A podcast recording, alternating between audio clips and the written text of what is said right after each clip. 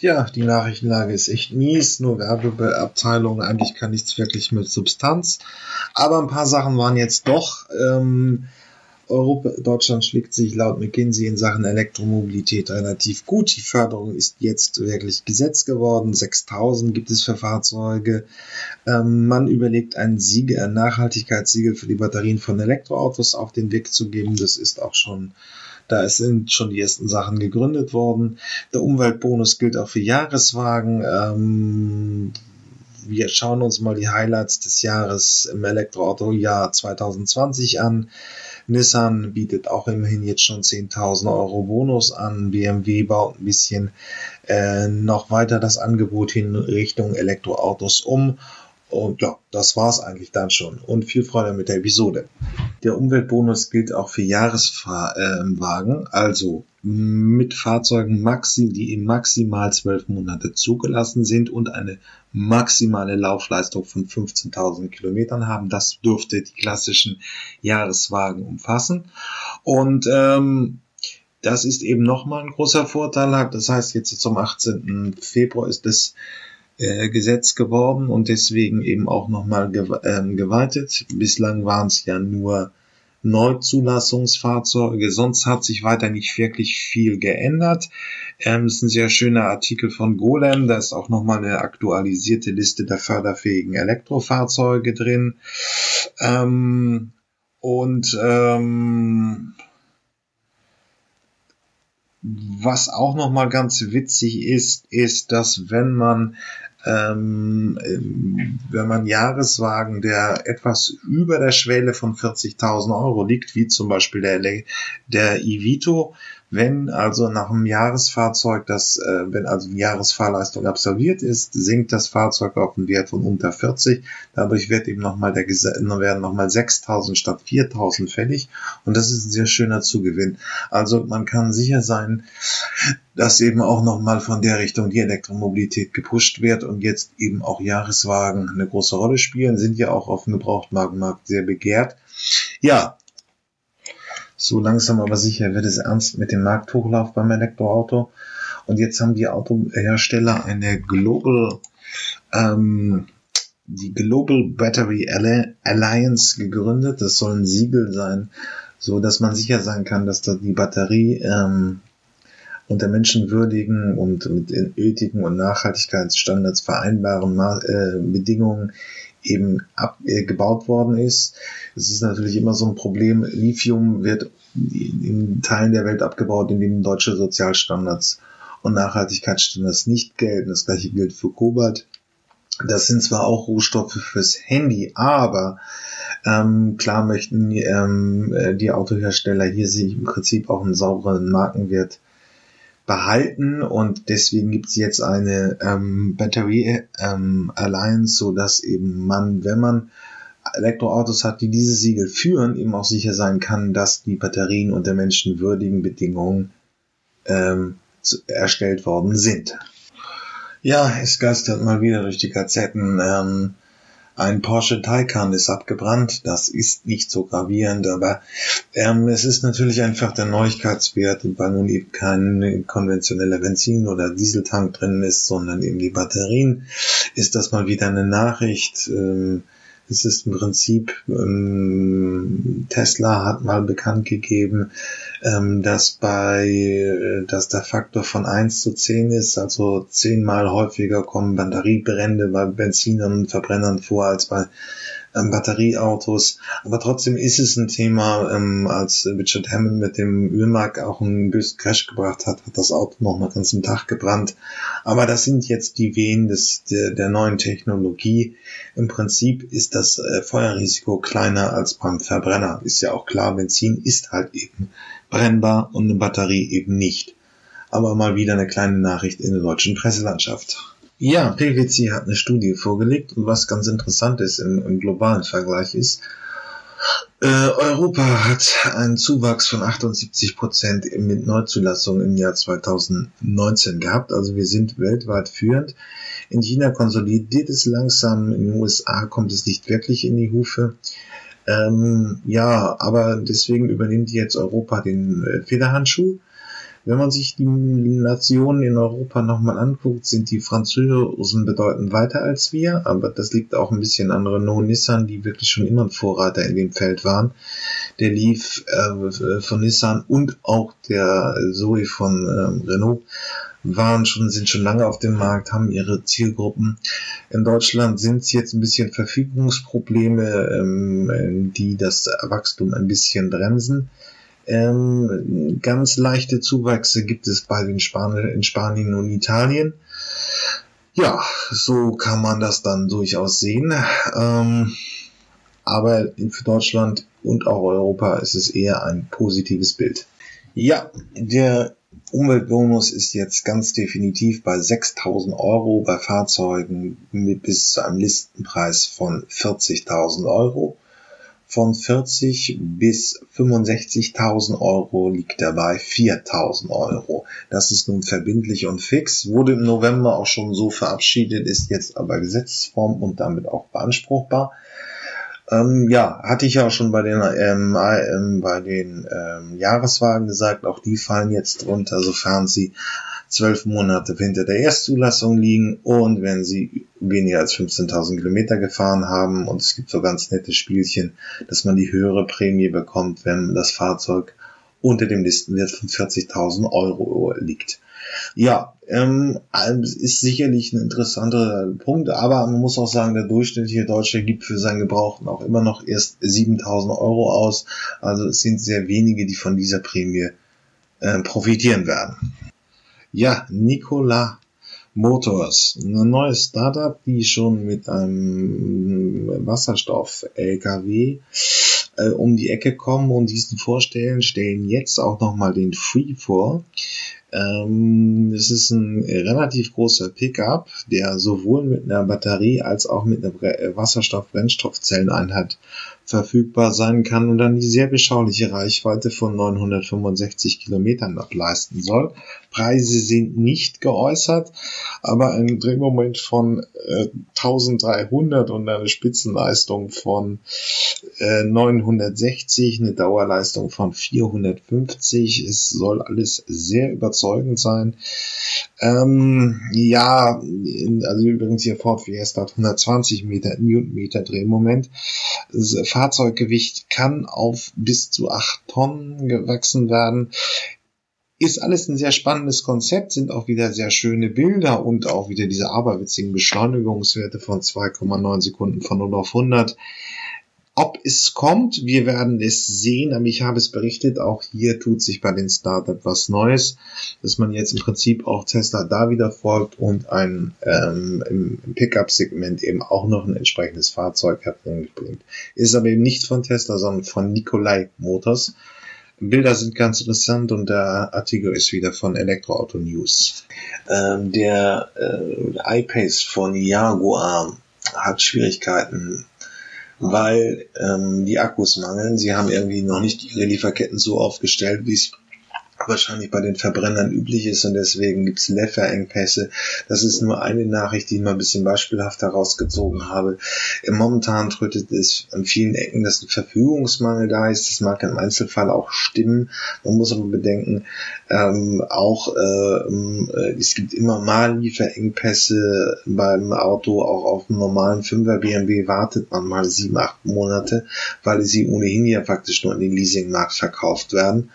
Und das gilt eben eben auch für Elektroautos, aber jetzt wird das mal wieder sehr so hochgehoben, weil es eine Innovation ist und weil es an die vielen Ecken auch dann breit interessiert ist. Dadurch ist es eine Nachricht, aber es muss nicht unbedingt richtig gravierend sein. Okay, bis gleich ähm, McKinsey hat eine Studie veröffentlicht und das sieht für Deutschland und die deutschen Hersteller in Sachen Elektromobilität gut aus. Ich hatte ja schon berichtet in dieser Episode, dass Europa nun wirklich letztes Jahr den Durchbruch hatte, 78 Prozent mehr, mehr Zulassung als das Jahr davor. Aber ähm, das scheint eben auch ähm, in Deutschland eine Rolle zu spielen. Also ich habe einen Spiegelartikel beigefügt, wie immer auch in den Shownotes. Und äh, er zeigt eigentlich relativ eindrucksvoll, dass Deutschland ja auch ähm, in den 15 Kriterien, die, die McKinsey da anlegt, überall ready ist für ähm, ähm, Elektromobilität. Äh, die Fahrzeuge sind da, die Hersteller könnten profitieren und so weiter und so fort. Es sieht also für Deutschland nicht so schlecht aus, wie häufiger gemacht. Ich würde den Artikel hier nicht gerne vorlesen, sondern kann man auch gerne selber durchlesen. Ist ganz interessant, wer sich so ein bisschen mit dem jetzigen Markthochlauf und auch wie die deutschen Hersteller davon profitieren könnten oder auch sollten, mal beschäftigen will. Ist also in den Shownotes beigefügt. So, Automotor Sport, so wie viele andere auch, bieten Jahresübersicht Beginn des Jahres 2020. Wie sieht's aus mit dem Elektroauto? Ja, es steht jetzt Messer auf Messerscheide. Das, naja, müssen ein bisschen vorsichtig sein. So also ist Renault hat auch schon seit 2012 elektrische Fahrzeuge auf dem Markt, hier auch und und und. Es ist jetzt nicht eine ganz neue Erfindung auf dem neuen Markt, aber momentan liegt es eben daran, dass unser Volkswagen, der zweitgrößte größte Autohersteller der Welt, nun auf dem Markt ist und eben auch jetzt seine Fahrzeuge vermarkten will. Deswegen, man kann das in der ja nicht mehr anmachen, ohne dass einem irgendwo Volkswagen Werbung für den ID3 entgegenkommt. Ähm, deswegen ein bisschen vorsichtig. Also entspannt in diesem Innovationszyklus. Ich habe mal ein paar Sachen rausgegriffen aus dieser Jahresschau. Es ist natürlich wie immer in den Shownotes enthalten. Man kann sich das, wenn man es denn will, ganz angucken.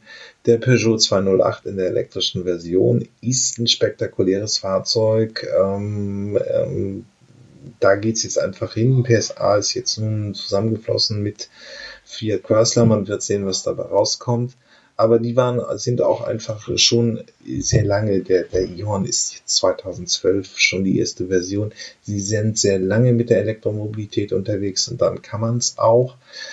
Ähm, die ähm, Vorbestellungen sind in der Tat relativ gut es ist ein schicker Kleinwagen mit einem voll elektrischen Antrieb, sehr spektakuläres Fahrzeug. Schauen wir uns das mal an. Um mit dem Elektroauto zu starten, aber ich durfte das Auto ja schon im warmen Portugal fahren und da war ich ziemlich angetan. Also nicht nur optisch. Ja, sieht ja wirklich klasse aus, vor allem das Heck ist sehr gelungen, aber auch von vorne schaut man sich das Auto gerne an, sondern auch im Interieur ist das echt ein hochwertiger Kleinwagen. Also ich habe selten so einen hochwertigen Kleinwagen erlebt und nur davon muss man ehrlich sagen, da können sich auch die deutschen Hersteller mal eine Scheibe von abschneiden. Technischen Daten sehen auch gut aus. 50 Kilowattstunden netto hat der Akku in dem Auto und einen Verbrauch von 16,9 Kilowattstunden. Damit sollen 340 Kilometer Reichweite möglich sein. Jetzt stutzen manche und sagen, Moment, äh, mit 16,9 Kilowattstunden, 340 Kilometer, dann müsste der Akku ja 57 Kilowattstunden Energieinhalt haben. Vorsicht! Das ist eine sogenannte WLTP-Verbrauchsangabe und da sind die Ladeverluste mit drin. Die sind so 10, 15 Prozent, die muss man abziehen und wenn man die abzieht, und dann multipliziert man den Verbrauch mit der Reichweite, dann kommt man ungefähr auf 50 Kilowattstunden. Wobei ich bei den Fahrten gemerkt habe, er ist jetzt nicht das verbrauchsärmste Elektroauto. Was er aber macht, er geht gut voran mit seinen 100 Kilowatt in alter Währung, 136 PS, Platzangebot ist okay. Und zwei Dinge gefallen mir noch besonders gut. Er hat einen 100 Kilowatt CCS Gleichstromlader drin. Das ist ziemlich schnell und er hat auch gleich on board einen 11 Kilowatt Drehstromlader. Das ist nicht selbstverständlich, schon gar nicht in dieser Akkuklasse. Also kurz und knapp, ich finde den Peugeot 208e wirklich ein gelungenes Elektroauto. Und wenn man ihn nicht haben will, hat man bei Peugeot, das ist das Schöne, immer auch die Möglichkeit, den Diesel oder Benziner zu nehmen. Gibt es ja alle drei. Die Elektrovariante hat nicht weniger Platz als der Diesel oder der Benziner, denn ich habe hier eine clevere Akkustruktur, der liegt im Unterboden und ist so angeordnet, dass eben im Fußraum hinten im Fond der Akku keine Auswirkungen hat. Das ist wirklich gut gemacht. Der Kofferraum ist äh, übliche Größe in der Klasse, würde ich mal sagen. Die Akkuzellen selbst kommen aus China. Das äh, setzt halt ein kleines Fragezeichen an die CO2-Bilanz bei der Herstellung. Gut, das müssen wir einfach mal offen lassen, denn wir wissen es ja nicht. Eine Sache steht jedenfalls fest. Beim Peugeot 208e sind die Bestellungen bisher deutlich höher ausgefallen, als sich das Peugeot vorgestellt hat. Die hatten so mit 10% Elektroanteil gerechnet und es sind bisher 25%. Scheint gut anzukommen. Aber bevor ich jetzt meine... Ja, der Honda e.V. kommt im Juni. Es ist mir ein Auto für Autojournalisten und für Automaniacs, wie ich auch einer bin und nicht unbedingt für die Durchschnittsbevölkerung. Das ist immer bei, bei, bei ähm, bei äh, am Markt gefloppt. Ähm, aber Honda hat einen guten Ruf in der Fachszene und deswegen feature ich ihn auch. Es ist einfach ein spektakuläres Retro-Konzept. Das geht auch schon moderner. Natürlich gibt es das beim Verbrenner auch, der Mini und was auch immer. Aber es gibt es jetzt eben auch beim Elektroauto. Er sieht einfach heiß aus für einen kleinen Wagen. Erinnert mich ein bisschen an den Mini aus den 60ern, also das Original. Ähm, LG Guinness sei gegrüßt im Himmel. Ähm, es ist ein spektakuläres Fahrzeug ähm, und die Leistungsdaten sind einfach spannend. Und man muss auch sagen, es ist halt eine, Motor, eine Motorenmarke. Dass die umschwenken, allein schon, ich weiß nicht, wie viel äh, äh, Motorrad-WMs die gewonnen haben. Der Mo die Motoren von Honda waren immer legendär und jetzt geht's auch in Richtung elektrischen Antrieb. Aber jetzt hören wir uns das erstmal an. Noch nicht im Juni, da gibt's nämlich noch einen Knaller und zwar ein Auto, auf das ich mich wirklich sehr gefreut habe, Honda E. Und da muss ich jetzt mal tief durchatmen. Denn als das Auto 2017 als Studie auf der IAA stand, habe ich wirklich durchgeatmet. Und zwar im positiven Sinne, weil der so klasse aussah, weil die Proportionen so gepasst haben. Dieses knubbelige Auto, das so ein bisschen Retro-Design hatte, so ein bisschen Giugiaro-mäßig in Richtung Golf 1. Es war definitiv ein Auto, das bei mir sofort einen Haben-Will-Reflex ausgelöst hat. War mir völlig egal, was da jetzt genau an Akku oder so drin ist. Das Auto sah klasse aus. 2019 habe ich dann die Serienversion gesehen und dann war da das Problem, dass es mal eine Studie gab und die so klasse aussah. Denn die Serienversion sieht immer noch besonders aus. Es ist immer noch ein Auto, auf, nachdem man sich auf der Straße umdreht. Aber die Proportionen passen nicht mehr so. Die Karosserie ist irgendwie fülliger geworden, ein bisschen pummeliger, die Räder sind kleiner geworden. Es sieht nicht mehr ganz so knackig aus. Ist ein bisschen schade. Aber das ist nur die Optik. Schauen wir mal nach den technischen Daten. Das Auto ist relativ teuer, er kostet über 33.000 Euro, selbst in der Basisversion mit 136 PS, also 100 kW. Für die Version mit 154 PS muss ich noch ein paar Euro mehr hinlegen. Und dann erwarte ich natürlich einen relativ großen Akku. Hat er den? Leider nein. Peugeot 208, nur zur Erinnerung, hat ja 50 Kilowattstunden Energieinhalt netto. Und der Honda E hat 35,5 Kilowattstunden. Damit erreicht er ungefähr 200 Kilometer nach WLTP-Messzyklus. Das ist jetzt nicht wahnsinnig viel für das Geld. Das ist ausreichend für den Kleinwagen, aber hm, ein bisschen mehr hätte ich dann schon erwartet. Immerhin soll er richtig knackig gehen. Gerade mit dem großen Motor ist ja auch Hinterradantrieb und sogar Heckantrieb. Alles sitzt hinten. Und er hat natürlich auch einen Innenraum, der besonders ist. Das ist so ein bisschen Gelsenkirchener Barock mit fünf LCD-Bildschirmen, weil so viel sieht der Fahrer ähm, vor sich.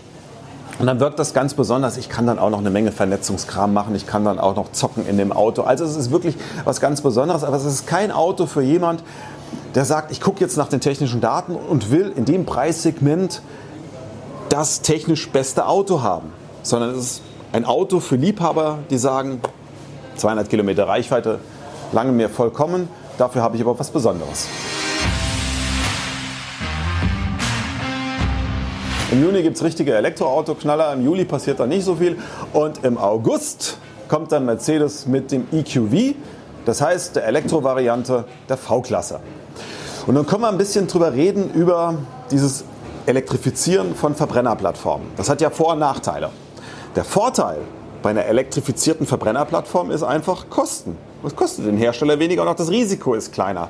Weil man hat das alles schon entwickelt, das ist nicht so teuer, man muss es nicht neu machen. Wenn es nicht funktioniert, ist das Risiko auch nicht so groß.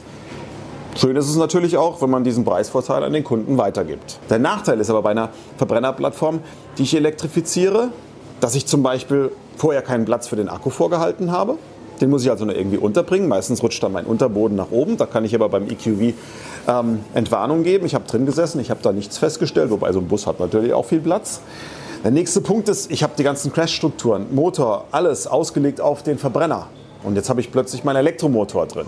Das heißt, eigentlich könnte ich das Packaging, die Raumdimension etwas anders gestalten. Noch vorteilhafter, das kann ich nicht nutzen, weil... Ja, der elektrische äh, Vito, ich sehe es ein bisschen negativer, als im Bericht dargestellt wird da müsste man weiter sein. Also eine eigene Plattform für die Transporter ist eigentlich schon 2020 zu erwarten. Das Fahrzeug ist dann einfach nicht so leistungsstark und gerade da lässt äh, Volkswagen auch so die klassischen Kunden hängen, Gewerbetreibende, kleine Logistiker, Speditionen, Taxiunternehmen, schieß mich tot, Handwerker, ähm, die könnten alle schon umstellen aufs elektrische Fahren, wenn sie vernünftige Fahrzeuge hätten. Und äh, ja, der elektrische Vito ist das irgendwo nicht, weil er eben noch umgebauter Verbrenner ist. Ähm, das ist mau. Ähm, hier werden Potenziale verschenkt. Das ist einfach. Im Juni gibt es richtige Elektroautoknaller, im Juli passiert da nicht so viel und im August kommt dann Mercedes mit dem EQV, das heißt der Elektrovariante der V-Klasse. Und dann können wir ein bisschen drüber reden über dieses Elektrifizieren von Verbrennerplattformen. Das hat ja Vor- und Nachteile. Der Vorteil bei einer elektrifizierten Verbrennerplattform ist einfach Kosten. Es kostet den Hersteller weniger und auch das Risiko ist kleiner. Weil man hat das alles schon entwickelt, das ist nicht so teuer, man muss es nicht neu machen. Wenn es nicht funktioniert, ist das Risiko auch nicht so groß. Schön ist es natürlich auch, wenn man diesen Preisvorteil an den Kunden weitergibt. Der Nachteil ist aber bei einer Verbrennerplattform, die ich elektrifiziere, dass ich zum Beispiel vorher keinen Platz für den Akku vorgehalten habe. Den muss ich also nur irgendwie unterbringen. Meistens rutscht dann mein Unterboden nach oben. Da kann ich aber beim EQV ähm, Entwarnung geben. Ich habe drin gesessen, ich habe da nichts festgestellt, wobei so ein Bus hat natürlich auch viel Platz. Der nächste Punkt ist, ich habe die ganzen Crash-Strukturen, Motor, alles ausgelegt auf den Verbrenner. Und jetzt habe ich plötzlich meinen Elektromotor drin. Das heißt, eigentlich könnte ich das Packaging, die Raumdimension etwas anders gestalten. Noch vorteilhafter, das kann ich nicht nutzen, weil hm, war ja vorher mal für einen Verbrenner gedacht. Also da muss man mit diversen Kompromissen leben. Apropos Akku im Unterboden, der soll 100 Kilowattstunden haben. Das ist also ein ordentlicher Akku, brauche ich aber auch bei so einem großen Auto. Und bei einem Verbrauch von 27 Kilowattstunden von 100 Kilometer soll ich damit über 400 Kilometer weit kommen. Jetzt werden einige nachrechnen und sagen, was sind das 27 Kilowattstunden, 100 Kilowattstunden, 400 Kilometer, wie soll das funktionieren? Ist wieder WLTP-Verbrauch, da sind Ladeverluste mit drin, die muss man erst abziehen, um den internen Verbrauch zu haben und dann kann man die Reichweite berechnen. Jetzt hat äh, bei so einem Bus natürlich so ein riesen Akku noch theoretisch einen Nachteil, das muss man uns in der Praxis mal anschauen, der ist ordentlich schwer. Die V-Klasse ist auch ordentlich schwer. Das heißt, das Auto wird schätzungsweise, ich weiß es nicht, 2,7, 2,8 Tonnen wiegen, vielleicht sogar noch ein bisschen mehr. Und dann muss man natürlich das maximale Gesamtgewicht und damit auch die Zuladung im Auge behalten. Denn einen großen Elektrobus mit einer dürftigen Zuladung den braucht man eigentlich nicht. Was gibt es zu dem Auto noch zu sagen? Ich habe äh, eine maximale Gleichstrom-Ladeleistung von 110 Kilowatt an CCS. Das ist so die Beschränkung, die Mercedes gerade hat. Wieso sie nicht mehr zulassen, weiß ich nicht. Weil andere Hersteller machen 150 Kilowatt, wie zum Beispiel Audi. Und ich kann zu Hause dreiphasig laden. Das wiederum finde ich gut. Ja, der e-tron von Audi in der GWT-Version. Er sieht einfach nur schick aus. Er wird es auch nicht 2020 in die Verkaufszahlen schaffen. Nichtsdestotrotz finde ich, es ist ein spannendes Auto und sollten wir uns mal anhören. Und was auch noch Spannendes passiert im November ist der Audi e-tron GT. Der wird aber nicht zu den Händlern rollen, sondern es ist eine Vorstellung. Die anderen Autos, die ich jetzt genannt habe, das sind alles Autos, die dann wirklich habhaft auf die Straße kommen. Der e-tron GT ist nur eine Vorstellung. Ich habe ihn trotzdem mit reingenommen, weil ich finde, dass er unglaublich gut aussieht. Ich habe das Auto gesehen als Studie und die Studie, so sagt Audi, sei zu 95 Prozent das Serienauto, sieht so klasse aus, dass ich echt gedacht habe, Mensch, Audi, ihr habt es doch nicht verlernt mit dem Design. Ihr könnt es doch. Sieht klasse aus. Gut, sie haben natürlich auch eine tolle Basis. Und zwar die J1-Plattform steckt drunter. Das ist die Elektroauto-Plattform von Porsche. Und da ist ja schon ein Auto auf der Straße, genau, der Porsche Taycan. Und in großen Teilen teilt sich eben der Audi e-tron GT die Technik mit dem Taycan. Das heißt, er hat einen Synchronmotor mit Neodym an der Vorderachse und an der Hinterachse. An der Hinterachse ist es übrigens mit einem Zweiganggetriebe gekoppelt, sodass ich die Hinterachse auch mal abkoppeln kann und nur festhalten, das ist beim Takan genauso, mit Vorderradantrieb fahre. Was aber nicht schlimm ist, wenn ich nicht viel Leistung abrufe, wenn ich einfach ein bisschen sparsam durch die Gegend zuckeln will. Apropos sparsam, das Ganze kommt mit einem 90 Kilowattstunden Akku, 800 Volt Technik, ähnlich wie bei Porsche. Das heißt, man kann hier auch erwarten, dass er ähnlich schnelle Ladezeiten bringen wird. wobei ich beim Porsche sagen muss, die ersten Modelle haben nicht so schnell geladen, wie sie versprochen haben. 270 Kilowatt habe ich persönlich nicht erreicht, vor allem nicht konstant. Also mir wäre es lieber, wenn Porsche sagt, wir liefern konstant 180 Kilowatt, anstatt diese Fabelwerte zu nennen. Aber vielleicht wird das ja in Zukunft noch ein bisschen besser. Mal schauen, was der e-tron GT macht. Der soll übrigens mit seinem Akku 400 Kilometer oder vielleicht sogar noch ein bisschen weiterkommen. Der Audi e-tron GT wird mit 590 PS an Leistung kommen. Das sind nach neuer Währung 434 kW. Und wer jetzt beim Porsche Taycan guckt, ob es da genau einen gibt, auch mit 590 PS, nee, gibt es derzeit nicht. Die müssen sich halt ein bisschen unterscheiden. Jedenfalls soll der e-tron in unter 4 Sekunden von 0 auf 100 beschleunigen, wahrscheinlich dreieinhalb Sekunden. Ich bin sehr gespannt drauf, vor allem auch, ob er wirklich so klasse aussieht wie jetzt als Studie. Damit sind wir im so, jetzt wird das Ganze ein bisschen schwierig, weil Automotor und Sport ähm, gleich kommentieren wird, warum 2020 so ein erfolgreiches Jahr fürs Elektroauto wird. Und ich finde, das ist einfach falsch. Es geht nicht um politischen Druck, sondern darum, dass jetzt nach sieben Jahren die Plattformen so weit sind, ähm, dass man fertigen kann. Also 2014, wenn ich mir da auch die Vorstände anhöre, wir investieren jetzt, wir machen jetzt, ja, dann weiß man, dass ungefähr die ähm, Modelllebenszyklen sieben Jahre in der Autoindustrie sind. 14, 20 sind sieben Jahre, deswegen sind die Elektroautos jetzt auf dem Markt. Automotor und erweckt da mal wieder so den Eindruck, das sei alles politisch gewollt. Nein, das ist eigentlich alles relativ auch lange klar gewesen und man kann das Auto nicht so übers Knie brechen und man drückt auch keine Umweltprojekte einfach aus. Das hat so lange gedauert, weil es in der Autoindustrie immer so lange dauert. Und äh, nun sind sie ja da und wir freuen uns alle. Und ja, das Klimawandel ist sicherlich, ähm, dass die Fördersummen dafür nun fließen, ist einfach nun richtig. Der Bund will den Klimawandel bekämpfen, ähm, muss ihn bekämpfen, weil Paris gebunden hat. Und das konjugiert er jetzt durch. Deswegen ist es aber auch kein Ökoprojekt, sondern es sind ja nun wirklich vernünftige Autos von Großserienherstellern. Und es ist langsam ähm, ganz normale Markttransformation zu einem nachhaltigeren Autofahren. Das finde ich ein bisschen schwierig dargestellt. Zu kommen. Aber bevor ich jetzt meine 10 Highlight-Elektroautos von 2020 raushaue, muss man erstmal die Frage beantworten, Wieso denn gerade 2020? Wieso kommen da so viele Hersteller, vor allem Hersteller, die bisher vor allem Verbrennerautos produziert haben, in diesem Jahr mit neuen Elektroautos? Haben die sich alle synchronisiert, abgesprochen bei den Entwicklungszeiten? Wieso alle 2020? Es war ja 2019 total richtig schwierig, an ein Elektroauto zu kommen. Ja, weil Kia konnte man wegen dem E-Niro fragen. Die haben gesagt, ja, Probleme, Lieferengpässe, Batterien, das kann länger dauern. Auch bei anderen Herstellern war es nicht so einfach, an ein Elektroauto zu kommen. 2020 scheint das alles viel einfacher zu sein. Und die Antwort ist auch einfach. Es liegt an dem Flottenverbrauch. Denn ab 2020 müssen alle Hersteller 95 Gramm CO2-Emissionen pro Kilometer im Flottenverbrauch einhalten. Und um das zu machen, brauchen sie eben viele Elektroautos und Plug-in-Hybride. Und alle Autos, die sie 2019 noch verkaufen, bringen eben nichts für 2020 für den Flottenverbrauch. Und wenn sie den nicht schaffen, dann müssen sie empfindliche Strafzahlungen an die EU leisten. Und deshalb strengen sich alle mächtig an, gerade 2020 mit einer Menge besonders emissionsarmer Fahrzeuge auf die Straße zu kommen.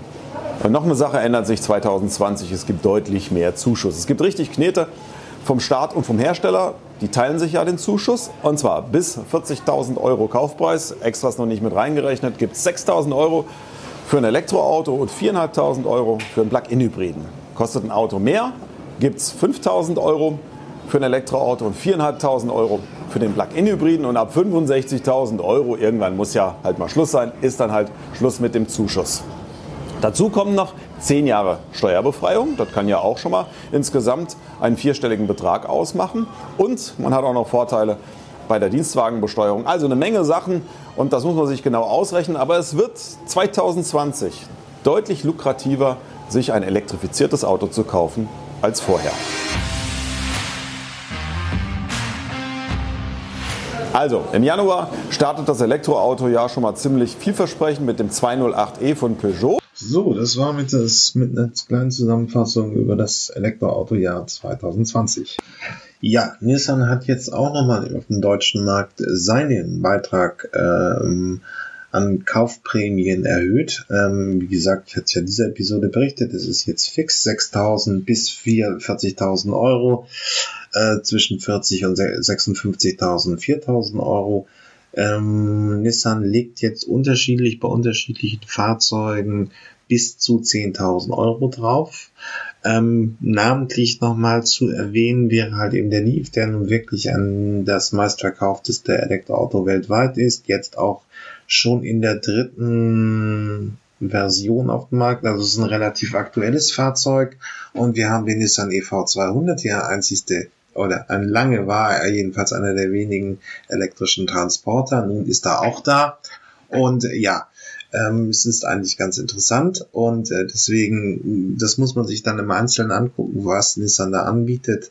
Aber in der Gesamtsumme kommt es auf über 10.000 Euro. Es werden wahrscheinlich nur noch ein paar Hersteller folgen, die jetzt ähm, ihre Fahrzeuge verkaufen wollen und deswegen auch nochmal zusätzlich zu den Prämien des Bundes was rauflegen werden.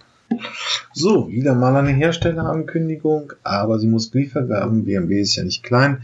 Der 7er und der 5er sollen jetzt auch als Elektroautos bis 2022, also zwei Jahre ähm, von jetzt, äh, kommen. Ähm, das ist natürlich auch ein sportliches Ziel. Der i3 ist natürlich schon seit 2013 auf dem Markt, der läuft ja auch immer noch weiter. Aber jetzt wird eben auch mal ein Angebot in der Oberklasse formuliert, weil eben andere Hersteller auch da sind, wie zum Beispiel das Model S von Tesla und andere Fahrzeuge eben auch. Jetzt will ähm, Volks äh, BMW gleichziehen. Wir werden mal sehen, wann die Fahrzeuge kommen. Bislang sind noch keine Bilder veröffentlicht. Aber Oliver Zispe, der neue ähm, Chef, drückt da auf die Tube. Man muss auch sehen, momentan an jeder Ecke der ähm, Autoindustrie wird gespart. Äh, die ähm, neuen Carsharing-Ansätze werden verkauft, Street Scooter wird nicht übernommen, keiner investiert mal was, das äh, konjunkturelle Klima äh, schlechtert sich äh, einerseits ähm, wegen Corona, aber andererseits, das ist momentan noch nicht ganz klar, wie, welchen Effekt es haben wird. Aber klar haben sie ja schon letzten Quartal 2019 die Zahlen verschlechtert. Jetzt müssen einfach auch kapitalmarktgetriebene Autohersteller ähm, Bestandteile, die noch nicht wirklich rentabel sind, verkaufen. Vielleicht werden sie sich später nochmal neu hinzukaufen, müssen dann aber einen höheren Preis hinlegen. Ja, es ist nun mal so, wie es ist, aber ähm, ähm, BMW drückt trotzdem auf die Tube und elektrifiziert jetzt sein gesamtes Angebot. Ja, das war die 48. Episode. Ähm, es war mal wieder eine Freude. Bitte melden, wenn einfach irgendwie erfahrene Erfahrung mit der Elektromobilität, ob es ein gekauftes Elektroauto ist oder was auch immer, oder wenn man jetzt den, äh, als Autohändler sich mit dem Thema befasst, gerne hier in den Podcast melden.